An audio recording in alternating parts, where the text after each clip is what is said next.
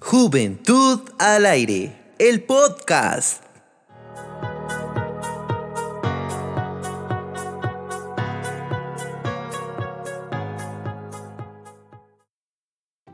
Hola, hola, hola, muy buenos días, tardes o noches, dependiendo a qué hora nos están sintonizando. Este es el podcast de Juventud al Aire, temporada 2, episodio número 2.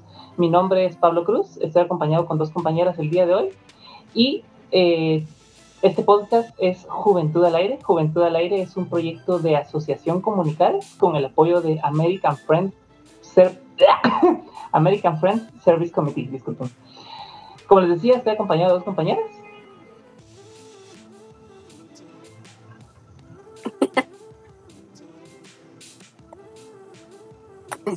Ah, no, es al revés. Hola. Hola. Hola. Hola a todos. Qué bueno, qué bueno estar en este segundo episodio del podcast de Juventud al Aire, segunda temporada ya. Así que si están escuchando y saben, bueno, están escuchando que es segunda temporada, pueden retroceder un poco y buscar los otros episodios. Y para que nos encuentren, Cindy, ¿cómo nos pueden buscar en las redes sociales? En Facebook nos pueden encontrar como Juventud al Aire, Instagram como arroba juventud-al aire, YouTube Juventud al Aire y Spotify como Juventud al Aire. Y en todos lados nos encuentran como Juventud al Aire. Es un logo amarillo, fácil de distinguir. Bueno, sí, sí, aquí está. No, aquí está. Ay, no puedo. Soy mala, no puedo ser youtuber, lo siento. Para los que, los que solamente nos están escuchando y no viendo, este es un programa que se puede transmitir en video y en audio. Entonces, si están escuchando solo en audio, estamos haciendo payasadas con nuestros dedos y apuntando a los lados. y si nos están viendo, es bastante obvio. Bueno, eh, hoy, en este segundo episodio, vamos a hablar sobre un tema muy importante. Es un tema muy importante, un tema que está como, estamos como en el dilema de si es tabú o ya no es tabú, está normalizado, ya no es normal, eh, lo estamos normalizando en general. El tema es tengo ansiedad y estoy chiquito, hablando de, de los problemas o los trastornos de salud mental, si nuestra generación o ser joven en el siglo XXI se presta o somos muy susceptibles aparentemente a, a sufrir algún trastorno de, alguna, algún trastorno mental o depresión y ansiedad en específico, que es lo que vamos a hablar a lo largo de este episodio. Y pues queremos hablar de esto, ¿verdad? Porque hablábamos con Pablo y con Cindy antes cuando nos estábamos eh, reuniendo para platicar de qué íbamos a hablar, que realmente es un problema o es un tema que hemos visto recurrente en redes sociales y que pareciera que ahora es más común.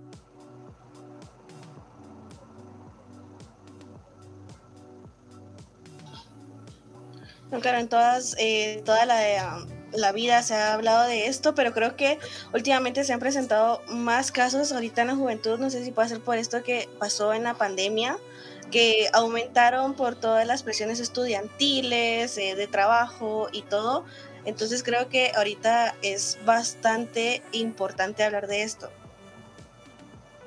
Sí, lo que hablábamos era que el, la idea de los problemas de salud mental y problemas de salud emocional y problemas mentales en general, ya sea clínicos o no clínicos, han existido toda la vida. O sea, es algo que han sufrido nuestros padres, nuestros abuelos, nuestros bisabuelos y todo el linaje anterior. Pero estamos notando que es algo que se habla más ahora. Y nos planteamos entonces la pregunta, ¿será que ahora estamos viéndolo más, notándolo más, o será que ahora estamos sufriéndolo más? ¿Ustedes qué opinan? Mm, yo creo que tener razón en decir que, que puede que generaciones antes lo hayan sufrido, pero que nuestra generación, o tal vez, bueno, igual más personas de que no pertenezcan a nuestra generación, pero hablando de los jóvenes en general, los jóvenes, eh, tal vez ya lo estamos poniendo como un tema de debate, un tema de discusión. eh, ya lo platicamos, ya lo comentamos, ya tenemos más herramientas como los podcasts, eh, videos en YouTube, libros, o sea, creo que lo estamos visibilizando más nosotros y por eso creo que pareciera que, que ahora como que es más común, ¿verdad? Pero creo que nos hemos encargado de visibilizarlo más. Sí, creo que a lo largo de nuestra vida hemos experimentado muchas circunstancias que nos pueden llevar a esto, pero últimamente esto se volvió un tema muy importante porque eh, las redes sociales también influyen en todo esto de la salud mental, porque puede hacer de que eh, um, por intentar aparentar algo que no somos, estamos afectando también nuestra salud mental.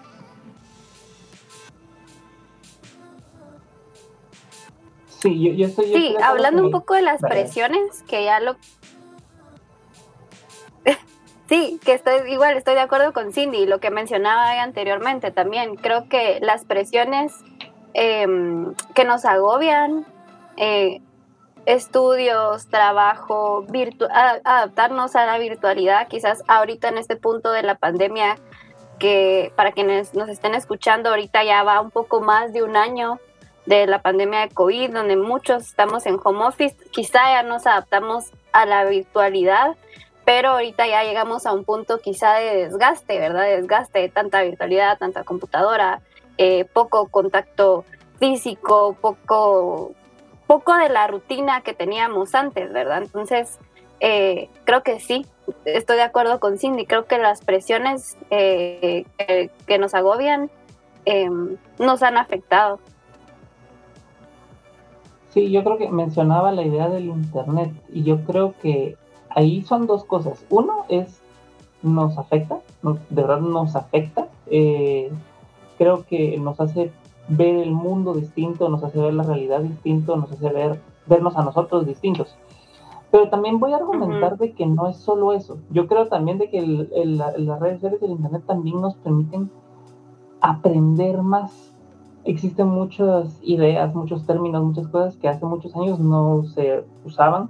Eh, podemos oír casos ahora súper fácil. Eh, alguien sufre algo muy anormal o o se populariza alguna tendencia y nosotros podemos enterarnos de ello muy rápido, que hace 50, 60, 100 años eso no pasaba. Entonces creo que son dos cosas. Uno es, este, pues, estamos sufriendo más, pero también creo yo que estamos conociendo más, estamos sabiendo que hay, cosas que tienen nombres, hay cosas que tienen una categoría y que son normales. O sea, es muy probable que mi tatarabuelo, que no significa cómo se llamaba, sufría de problemas de existenciales o de depresión, pero es también muy probable que no haya habido un nombre para ello y solamente sentía que era raro y ya. En cambio ahora estamos conociendo que es algo que existe, es algo que existe y que es normal y que, y que está entre nosotros. Entonces nos cuestionamos, ah, ¿será que yo también estoy así? Y más gente está descubriendo que está así porque tenemos acceso a esa información.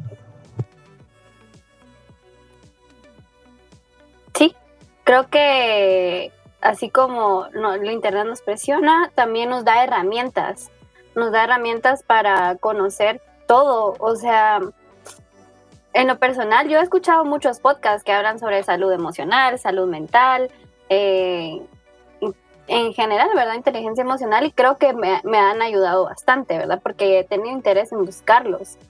Em, y sí, eh, definitivamente es como un arma de dos filos, ¿verdad? El Internet. Sí, y es que también nos ayuda como que a diferenciar lo que es un mito de una realidad.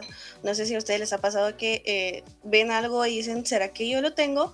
Y entonces empiezan a investigar y ver síntomas o incluso eh, actitudes que uno toma.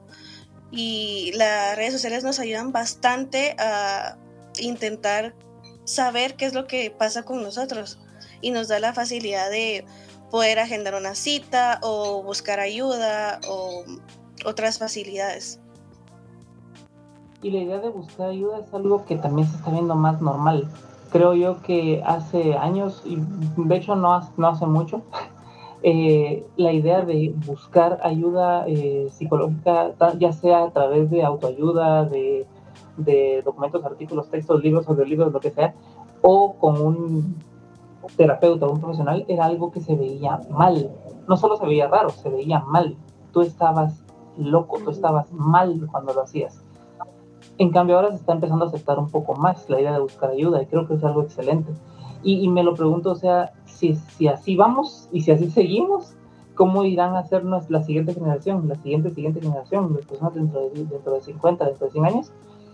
¿Será que eh, estará ya completamente normalizada la idea de, de, mantener un, un, mantenimiento de salud mental? ¿O será que siempre, siempre, siempre y por el final de los tiempos seguirá existiendo este prejuicio feo de, de mm, si, si, si no tenés salud mental al 100, estás mal? Mm, yo creo que, bueno, mezclando un poco lo que mencionaba Cindy, de que ahora el Internet nos da herramientas y podemos googlear síntomas, y lo que tú decías de que será que, que, que las próximas generaciones eh, van a tener menos tabú respecto al tema, yo pienso que sí, yo pienso que sí, que sí van a tener menos tabú respecto al tema y que es un tema que se ha ido eh, quizá normalizando y creo que eso me lleva a lo que platicábamos, de que pareciera que ahora es una tendencia, que pareciera que ahora es una tendencia a tener ansiedad o ansiedad, diría Chems, em, y, depresión, ¿verdad? Creo que en Twitter podemos ver memes, en Facebook, comentarios, etcétera, donde pareciera que es tendencia que es tendencia a la ansiedad porque pareciera que todo el mundo la tiene. ¿Verdad? Sí, planteas una idea bastante interesante y es esta de, eh, eh, es algo que se vuelve popular y eso también puede ser un poco peligroso. Cuando es popular la ansiedad, cuando es popular la depresión, empieza la gente a querer ser popular. Entonces empieza la gente a decir, ah, sí, también, ah, yo también tengo problemas de, depresión, ah, sí, yo también tengo problemas de, eh, no sé, Incluso lo he visto con cosas más serias. Hay gente que usa temas como trastorno obsesivo compulsivo o como bipolaridad o cosas todavía más, más eh, delicadas y las usan como tendencia. Ah, es que es por mi, es por mi TOC. ah, es porque, es porque soy bipolar. Ajá, es por mi. Ajá, y, y con la depresión pasa exactamente lo mismo, con la ansiedad pasa exactamente lo mismo. Se vuelve popular, se agarra tendencia y la gente quiere pertenecer a ese círculo, entonces tristemente empiezan a, algunos, no todos, obviamente hay gente que de verdad lo, sufre, pero mucha gente empieza a hacerse pasar por o a utilizar mal los términos. y es que es importante también reconocer cuando eh, de verdad alguien tiene los síntomas o las emociones, porque todo viene de, puede venir mental, pero después pasa lo físico, luego pasa lo emocional, que es donde también se desarrollan distintos trastornos, como sería lo de la anorexia y bulimia, que algunos provienen de la ansiedad, otros por la depresión, y es porque a veces en las redes sociales, como dice Pablo, no todos, tratan de aparentar algo que no son o así como dice, voy a pertenecer a este círculo, entonces empiezan, entonces al mismo tiempo ellos también se están haciendo daño por pertenecer a ese círculo. Sí, yo creo que es importante mencionar algo que consulté eh, con una psicóloga, su nombre es Jimena Ugarte, y es que yo le comentaba precisamente lo que íbamos a tocar, íbamos a hablar en este episodio sobre la ansiedad y la depresión y la importancia de poder diferenciar los síntomas eh, de una ansiedad o de una depresión y el no autodiagnosticarse eh, y tampoco normalizar eh, quizás síntomas de ansiedad que sí son síntomas de una ansiedad clínica o una ansiedad diagnosticada y normalizarlo, o sea, ponerle el tema como que si fuera algo normal y algo con lo que tengo que vivir y algo que no tengo que tratar, ¿verdad? Porque parece que todos lo tienen. Entonces siento que también está como, como ese peligro de normalizarlo tanto y de que todos nos subamos a ese tren del mame de que sufro ansiedad, ansiedad es peligroso. Entonces ella me decía que sentirse ansioso y triste es normal, que todos nos sentimos tristes y que todos nos podemos sentir ansiosos por alguna razón, pero que eh, una eh, ansiedad clínica, una ansiedad eh, diagnosticada se llama, se llama ansiedad generalizada.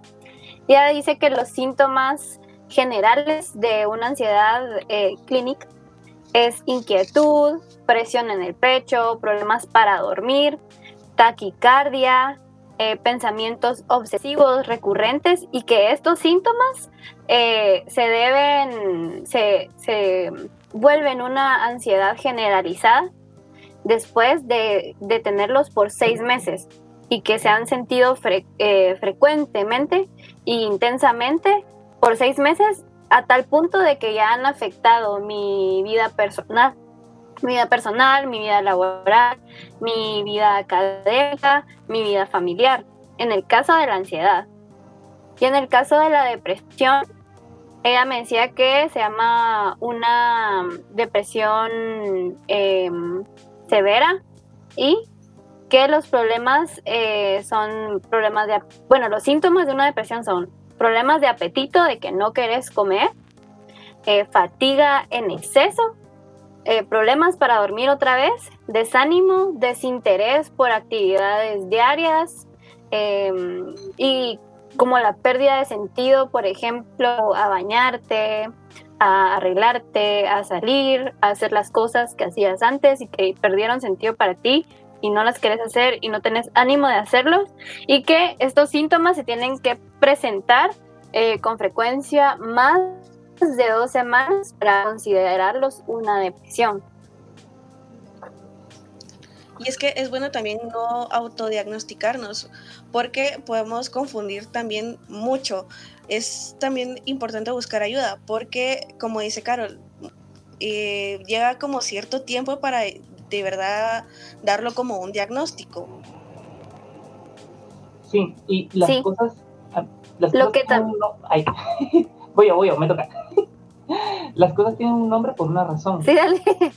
Y el, nombre viene de un lado y, y, el nombre se le asignó por una razón y en este caso es una razón clínica, es una razón médica porque es una enfermedad. Es como decir eh, diabetes. Yo no puedo decir, ah, es que tengo diabetes porque me siento como que he comido mucho.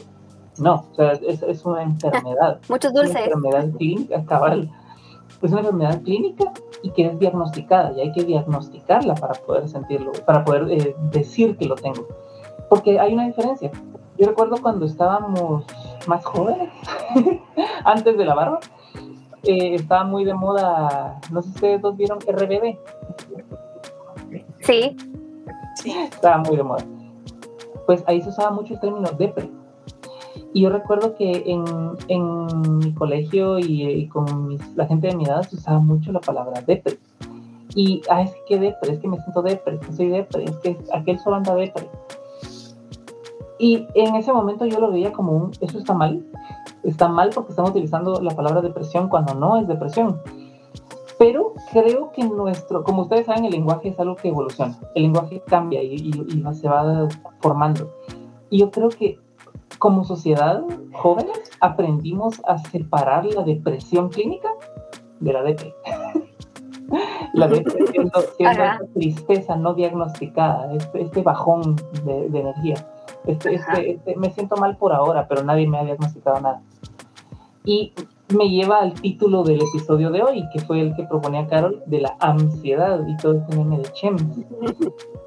Y, y, cómo ahora como jóvenes 2021 podemos separar lo que es ansiedad que me ha, de, que me ha diagnosticado mi psicólogo versus la ansiedad que me da porque la vida es muy dura. Sí. Eh, Dale, Carol. Dale, Cindy. no, es que Pablo tiene bastante razón. Eh, a veces uno se autodiagnostica así de la nada porque hoy me estoy muy triste y no quiero hacer nada y a veces es por un día nada más. Entonces sí, siento que no, no hay que generalizarlo también y ponerlo tan como que hacerlo de mala forma, hacerlo ver de mala forma. Porque puede hacer de que ese día haya empezado su síntoma y se le haya como que ido en los siguientes días y luego regresa. Entonces no sabemos bien cómo se van presentando los síntomas porque cada persona es muy diferente.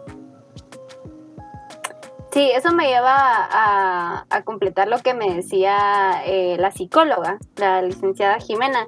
Y es que me decía ella que en su experiencia ella considera que no hemos aprendido a gestionar bien eh, nuestras emociones. Entonces, que por eso se nos dificulta lidiar con estos problemas eh, cotidianos de ansiedad o de tristeza que pueden convertirse y que pueden desarrollarse en un trastorno de salud mental. Y que también eh, en la actualidad estamos, pues por la situación en que estamos, sí es más común ver personas que sufren eh, síntomas de ansiedad em, más que antes.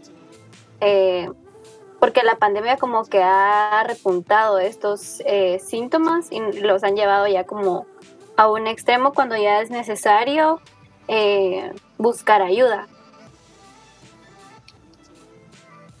Y, el buscar ayuda no solo es eh, ir a un psicólogo, porque eh, incluso gracias a los medios de comunicación y en internet hay bastante opciones para buscar la ayuda incluso por internet, porque estaba investigando también que hay varias páginas que están punteándose por esta de dar autoayuda, eh, formas de autoayuda como la terapia ocupacional y que ellos también te dan como que consejos para saber eh, um, qué, es lo que tienes. Tú les ingresas los síntomas y todo. La app se llama eh, um, mi, mi, osito o algo así, o sea, no lo recuerdo muy bien, se los voy a pasar ahorita. Aquí lo tengo, entonces lo voy a, lo voy a apuntar.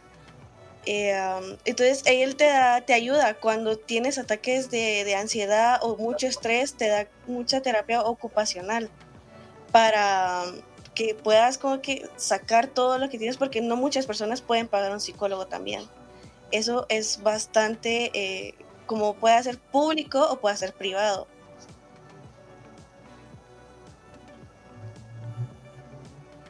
Sí, la idea de buscar ayuda es una buena idea. Creo que eh, es lo que hablábamos al inicio, eh, se asocia con locura, se asocia con debilidad, pero realmente buscar ayuda no es debilidad.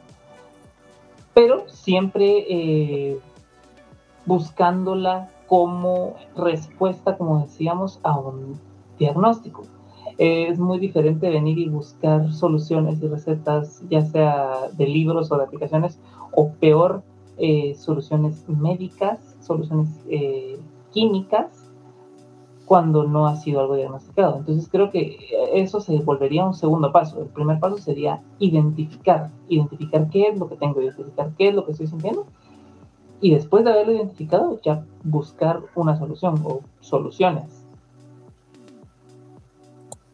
Sí, yo creo que eso nos lleva a, a, a lo que platicaba, yo me lo planteaba hace unos días, bueno, hace unas semanas que hablaba con alguien, con una conocida que es más pequeña que yo, em, que hablábamos de la responsabilidad eh, de ser alto, o sea, de convertirte en un adulto. Creo que esa es otra de las cosas que nos vuelve o nos da todos estos momentos tan existenciales esa transición de, de, de, crecer, de volverte adulto y de ser responsable de ti mismo, no solo con ir al dentista o ir a la nutricionista en el mejor de los casos, o pagarte tu propia medicina, tu propia consulta médica o tu propio seguro médico, o hacer y tu cita con el IX, si tienes IX, si estás trabajando, etcétera, sino tomar esa responsabilidad de tu salud mental como parte de tu vida adulta y tu responsabilidad con vos mismo. Siento que eso también es algo, es una presión, es una responsabilidad grande, es un paso que das, eh, que cuesta darlo, que cuesta darlo eh, por lo que decía Cindy, ¿verdad? Muchas veces no tenemos los recursos primero para hacerlo Eh, y si los tenemos, es complicado saber por dónde buscar o, cómo elegir un psicólogo, por ejemplo. Eh, creo que todas esas cosas eh, son bastante complicadas. En mi caso, yo pedí, pues yo empecé mi proceso de salud mental con una psicóloga y lo que hice fue pedir referencias eh, con mis amigos, ¿verdad? Y, buscar las formas de hacerlo. Em, pero para llegar ahí pasé por muchas cosas, ¿verdad? Pasaron muchos pensamientos por mi cabeza, eh, googlear, buscar. Entonces creo que es un gran proceso. Es un proceso y no es fácil aceptarlo y dar ese primer paso porque cuesta, sí cuesta. Eh, yo tuve una experiencia similar eh, yo tenía una tenía, tengo, tengo una persona en mi vida que estaba pasando por un mal momento y estaba sufriendo mucho y estaba en un, en, un muy mal lugar en su vida y yo empecé a buscar psicólogo para esa persona y empecé a buscar un psicólogo que lo atendiera y que, y que, que agarrara a esta persona y que le diera un acompañamiento y, es, y cuando se lo eh, propuse a esta persona no quiso no quiso ir. Y alguien, una amiga mía me dijo, mira, ¿y si vas tú? y, me dijo, mira, o sea, no puedes arreglar a esta persona, pero puedes trabajar en cómo te hace sentir a ti y cómo tú te sentís. Y dije, qué buena idea. Y así fue como empecé a ir con, la psicóloga con la que estoy yendo. Y igual que en tu caso, Carlos, fue una cosa difícil. O sea, no fue solo como, bueno, voy y llego, ya voy. No es como ir a un, a un Walmart por una por, un, por unos panes y unos quesos. O sea, sí es, es, es un proceso delicado que requiere preparación emocional y, atreverse a tomar la decisión. No, eh, yo también tengo eh, la experiencia de una amiga que ella era muy, muy estudiosa y muy inteligente, pero a la hora que venían los exámenes, ella le agarraba demasiado ataque de ansiedad. Era una ansiedad que de verdad eh, empezaba con temblores y a comerse las uñas, entonces, eh, y eso a ella la inspiró a estudiar eh, todo esto de psicología. Entonces, para ella también ayudarse con, con todo lo que le pasaba, porque en nosotros pruebas cortas y con otros exámenes ella relajada, pero cuando eran finales o que verdad tenían un punteo muy alto, ella se presionaba demasiado. Y eso la inspiró a ella también a seguir todo esto de psicología y por el momento he estado bien. Porque ella también ya vio cómo autoayudarse. Sí, la verdad creo que ustedes dos ahora que mencionan a sus amigos, eh, eso es algo bien importante, creo yo. Eh, pues viéndolo desde otro punto de vista, no desde yo necesito ayuda, eh, o cómo buscar la ayuda, sino yo como amigo, cómo puedo estar para mis amigos, ¿verdad? En Juventud al Aire anteriormente, bueno, siempre hemos hablado sobre las redes de apoyo, ¿verdad? Eh, y es bien importante eh, construir esas redes de apoyo. Yo en lo personal las tengo y me han ayudado un montón, me han ayudado un montón, pero también es una construcción, ¿verdad? O sea, como jóvenes, creo que no hemos tenido en general una educación de calidad por la situación de nuestro país y menos creo que hemos tenido una em, educación emocional, ¿verdad? O como lo decía la psicóloga Jimena, ¿verdad? No hemos aprendido a gestionar nuestras emociones, entonces a la hora de estar para alguien más que estás pasando un mal momento, igual también es una construcción propia, es un aprendizaje, es una prueba y error, ¿verdad? El validar los sentimientos, dejar de decir que estás esperando aceptar que esa persona se puede sentir mal por cualquier cosa. O sea, siento que eso también es otro, es, es otro gran proceso. O sea, la vida está llena de procesos, amigos. Entonces, ese es otro proceso de aprendizaje, ¿verdad? El poder acompañar a alguien y, y, y estar. Y cuando hablas de validar las emociones y los sentimientos, creo que va en las dos rutas porque creo que un proceso que tenemos que hacer es aprender a validar las emociones y los sentimientos de las otras personas. Eh, mi amigo, mi vecino, mi novia, mi hermano, mi mamá, mi, mi primito, sienten algo que yo siento que no deberían estar sintiendo. Se siente muy emocionado por algo que no emociona, se siente muy triste por algo que no debería entristecerlo, tiene mucho miedo por algo que no debería dar miedo. No, creo que ese primer paso es eso, validarlo, decir, no, lo que estás sintiendo no es lo que yo sentiría, pero es válido. Se vale que te sientas así, se vale que pienses esto, se vale que, tengas esto en tu corazón y en tu mente. Pero también creo que hay que hacerlo hacia uno mismo y decir, se vale lo que estoy sintiendo. E, en este momento tengo miedo por esto, se vale que yo tenga miedo por eso. Me siento muy triste por lo que hizo esta persona, se vale que yo me sienta triste por lo que hizo esta persona. Entonces creo que eso de, validar las emociones y los sentimientos es algo muy importante que se haga para afuera, pero también para adentro. Sí, es que hay también uno, si ve um, algún familiar o algún amigo, o incluso uno mismo, intentar autoayudarse tal vez con que analizarse uno y ver qué es lo que le pueda estar ocasionando estos, estos ataques y estos síntomas, estas emociones, porque a veces eh, tenemos personas que nos afectan en nuestra vida en vez de traer beneficio por lo que tal vez eh, despojarnos de todo lo malo que nosotros fuimos adquiriendo y que ah, a largo plazo nos hicieron mal. Creo que también es una buena alternativa y hay otras personas que también pues solo quieren ser escuchadas porque algunas personas no aceptan consejos con tal de no validar, como dice Pablo, lo que ellos tienen, sino que es todavía como que no lo aceptan por miedo o por eh, um, el, el qué dirán Sí. Yo, bueno, en Juventud nunca, nunca hemos, nunca pretendemos eh, decir qué hacer, ¿verdad? Siempre todo es desde nuestras experiencias y desde nuestras opiniones propias. Y creo que lo que dice Cindy es muy importante, ¿verdad? Y lo que decía Pablo.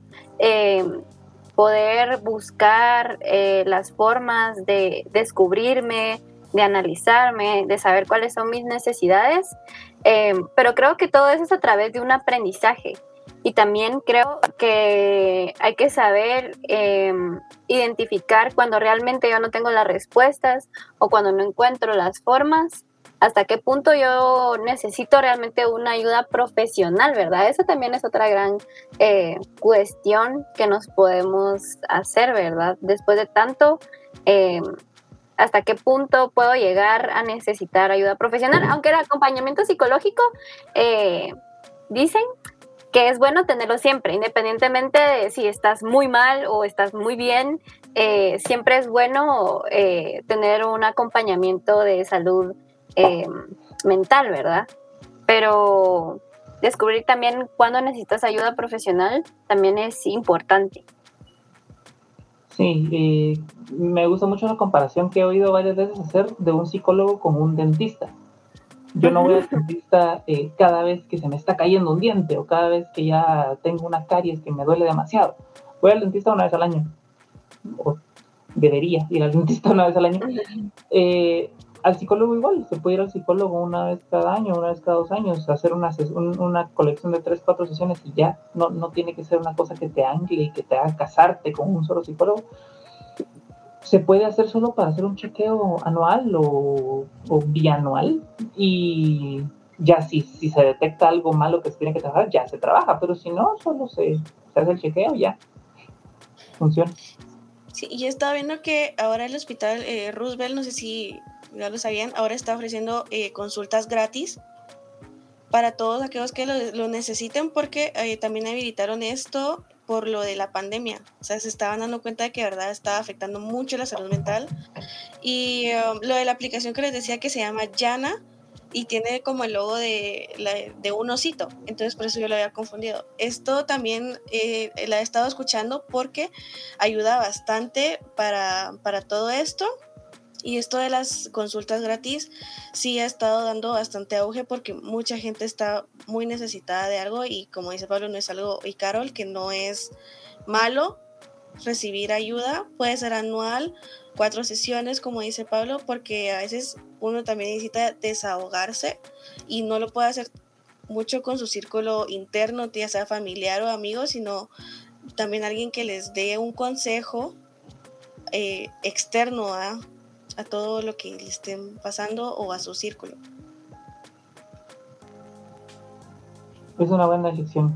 Y antes de, esta grabación, la preparación que tuvimos nosotros tres sobre ese tema, hablábamos de la idea del precio de un, de un acompañamiento psicológico.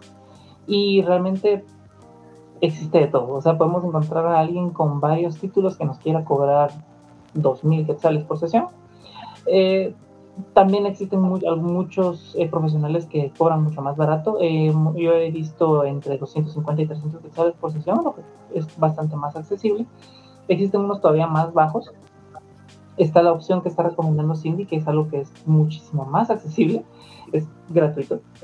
Eh, yo tengo un amigo que se está graduando de la de psicología de la San Carlos y él me presentó este, este programa de voluntariado que tienen, que es un programa de, de voluntariado que tienen que pasar todos los psicólogos graduados de la San Carlos, en donde tienen que contar una cantidad de, de, de, horas atendiendo de forma gratuita. Y eso también es una opción, o sea, si, si ustedes no se, no se sienten en la disponibilidad económica de ir y gastar mucho en un profesional, se pueden encontrar alternativas muy económicas o gratuitas pero también no significa desvalorizar el trabajo de un profesional, porque sabemos que un psicólogo es un profesional que merece el, el, cobro que está haciendo.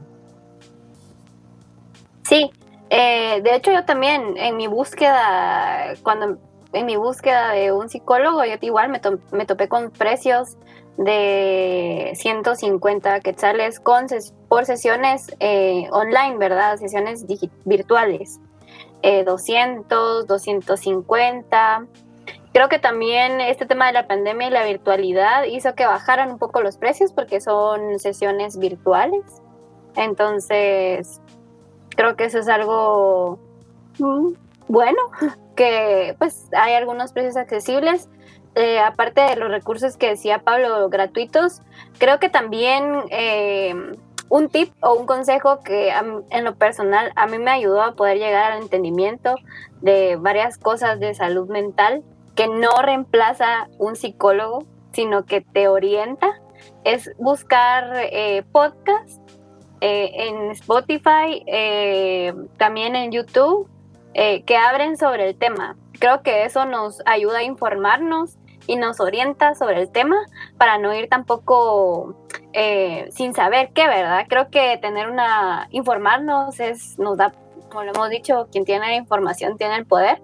Entonces, creo que son buenas herramientas y recursos también para aprender un poquito. Sí, y también cuando nos planteamos la pregunta de quién debe ir o por qué debo ir, y, y tú no tengo que estar mal para ir, creo que puedo retomar lo que mencionaba al principio de la ansiedad versus la ansiedad. Sí. Eh, y eso también es algo interesante. Creo que no todos sufrimos de ansiedad crónica. Yo les puedo decir lo que me dijo mi psicóloga y yo no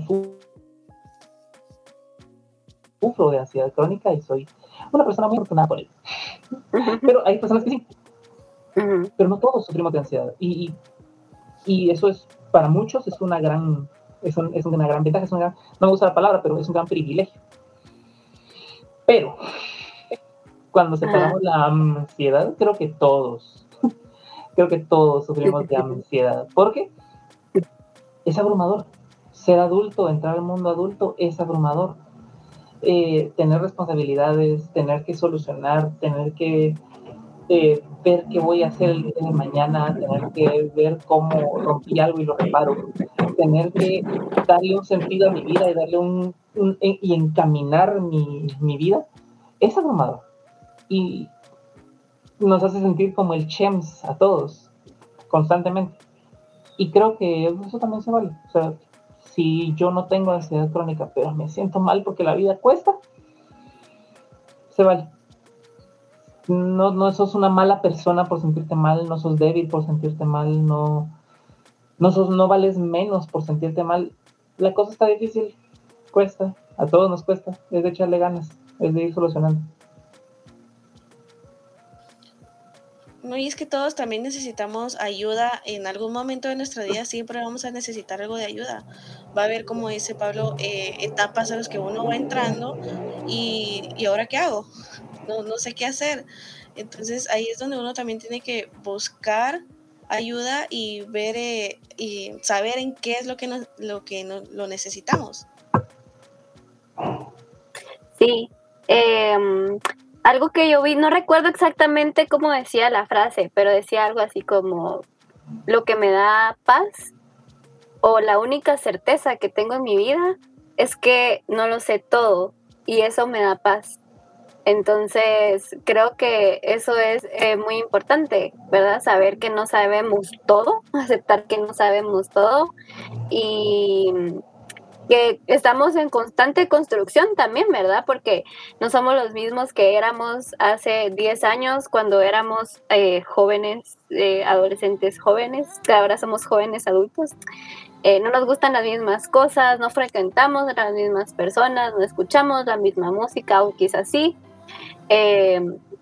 Entonces todo va cambiando. Entonces somos una construcción diaria, somos una construcción diaria, un proceso diario también personal de autodescubrimiento, de crecimiento y eso significa altos y bajos, ¿verdad? Eso también lo aprendí con la psicólogo, ¿verdad? psicóloga, ¿verdad? Que es un proceso que va así y es normal que todas las personas pasamos por ese proceso, no siempre estamos en la cima eh, de las emociones sino que siempre van a haber momentos en los que vamos a sentirnos más o menos. Y, así, así es. Entonces, pues hay que darle suave, hay que tratar de construirnos, de descubrirnos y de ir viendo, creo que algo que he aprendido este año junto con el año pasado es a darle importancia a mi, a mi bienestar y tal vez el bienestar también significa descubrir tus emociones, ¿verdad? Y permitirte sentirte enojado, permitirte sentirte triste, permitirte sentirte frustrado, permitirte fallar, eh, así como permitirte sentirte feliz en medio de una pandemia, ¿verdad? En medio de una coyuntura nacional que todo es fatal, permitirte momentos de felicidad, momentos de alegría y momentos de celebración, ¿verdad? Entonces, todo eso es es del diario vivir, un día a la vez, dicen. Permitirte ser feliz no es fácil. Eh, e, e, es bien complicado porque cuando alguien más está muy triste, cuando alguien más está sufriendo mucho, cuando alguien más le está pasando algo muy malo, nos cuesta permitirnos ser felices. Sí. Porque no es correcto estar feliz ahorita que esta otra persona está llorando su pérdida. Tampoco se siente correcto sentirnos felices cuando hay un mérito de alguien más esa otra persona está muy feliz, entonces yo no puedo sentirme feliz. Pero sí, tenés toda la razón, una, gran parte de este mantenimiento eh, recurrente que hay que hacer de nuestra cabeza y nuestro corazón es eso, es permitirnos disfrutar, permitirnos eh, sufrir y llorar, pero también permitirnos reír y disfrutar. Creo que es algo muy válido. Sí, yo creo que es una bonita eh, conclusión para ir cerrando este tema de ser adulto y no morir en el intento en este siglo XXI slash pandemia por COVID. Em, saber eh, tener la certeza de que no lo sabemos todo y de que nos estamos construyendo día a día y que siempre podemos aprender algo nuevo. Si ustedes miran la línea de tiempo de este video o de este audio, van a ver que ya casi termina. Entonces, nuestro tiempo se nos está terminando. Eh, te propongo, Carol y Cindy, les propongo, ¿qué les parece si damos cada quien un consejo de salud mental? El consejo que sea. Y con eso podemos despedirnos. Yo tengo el mío. Quiero, quiero darles un consejo así rapidito para cerrar algo que no hemos tocado en este programa, pero creo que vale la pena mencionarlo. La salud mental va anclada a la salud física. Si te sentís mal, si te sentís triste, si te sentís eh, decaídos, si te sentís abrumado, te sentís cansado. No siempre, pero muchas veces está anclado a la salud física. Hacer ejercicio, comer bien, tomar mucha agua, dormir lo suficiente. Ayuda un montón. Sentirse bien en el cuerpo también refleja el sentirse bien en la mente. De nuevo, no siempre. Hay veces en las que la razón por, la, por el, el problema psicológico no tiene que ver con el cuerpo, pero muchas veces sí. Entonces, ahí está mi consejo, el consejo de Pablo es, si te sientes mal, busca, que busca también en lo físico que puede estar mal. Cindy. Eh, um, sí, mi consejo sería que no, nos, que no sintas vergüenza, que si de verdad necesitas eh, ayuda o sentís que no estás bien, eh, plantearlo. No, no avergonzarte de, de que, que, del que dirán. Siempre va a haber algún momento donde tú necesites ayuda y la importancia de ir con alguien que te pueda ayudar es muy bueno porque no, no te vas a dar ideas falsas y todo y no dejarte guiar por la opinión de los demás. Siempre vas a ser tú y tú eres tu prioridad. Oh, me toca. Bueno, mi consejo es em, no ignorar eh, padecimientos que traes arrastrando hace años, como por ejemplo el insomnio, y decir que, que tenés un superpoder de no dormir desde hace cinco años, creo que, que identificar ese tipo de cosas que normalizamos y que nos acostumbramos porque somos así, creo que es importante evaluarte si está afectando tu salud y de qué manera lo está haciendo. Muchas gracias, Carol. Muchas gracias, Cindy. Y muchas gracias a todos ustedes que nos están acompañando, viendo, diagonal, oyendo en Anchor, Spotify, Apple Podcasts, iTunes, Deezer, YouTube, y la página web de Comunicares. Muchas gracias a todos ustedes de verdad por acompañarnos en este momento. Ha sido una experiencia muy bonita poder compartir con ustedes en este segundo episodio de la segunda temporada de este segundo formato que usa Juventud al Aire ahora que es un uh. podcast. De verdad, gracias. A ti también, Pablo, gracias. Nadie te dijo gracias. Muchas gracias. Muchas gracias a todos por escucharnos. Gracias a Comunicares eh, por el apoyo, por ser el creador de este proyecto Juventud al Aire que tiene ya más de 10 años de existir y que evolucionó a este bello podcast. También a, eh, por el apoyo de mm, American Friends Service Committee. Muchas gracias por el apoyo desde el año pasado. Eh, todos los podcasts, los episodios del podcast han sido gracias al apoyo de ellos. Así que muchas gracias. Eh, Cindy, solo recordemos una vez más las redes sociales para que nos busquen. En Facebook como Juventud al Aire, Instagram como arroba juventud-al aire, YouTube Juventud al Aire, Spotify como Juventud al Aire. Ahí estamos. Así que muchas gracias por escuchar este episodio. Saludos a todos y solo. ¿Escuchan el episodio 3? Así, escuchen el episodio 3 y si no han escuchado los anteriores, vayan a escucharlos. Yo salgo en el 1 de la temporada 1, ahí lo escuchan. Yo no me acuerdo en cuál salgo, pero salgo en dos. Búsquenme. bueno, pues. Adiós. Adiós, gente. Un gusto.